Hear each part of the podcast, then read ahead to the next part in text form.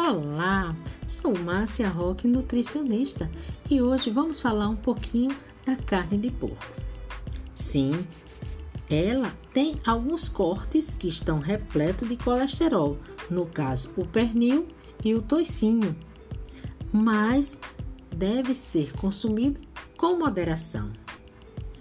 Em outros casos, ela tem cortes que são uma verdadeira mina de proteína. Tem vitamina B1 que mantém o alto astral. Ela melhora o humor, repara o tecido do corpo e fortalece os músculos. Uma super dica: ao preparar o lombo ou pernil, cubra de fatias de tomate e cebola. Assim, eles ficam mais úmidos e nutritivos.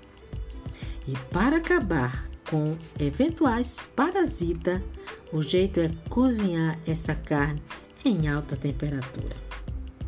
Uma fatia de pernil, você encontra a mesma quantidade de cálcio de um bife de vaca.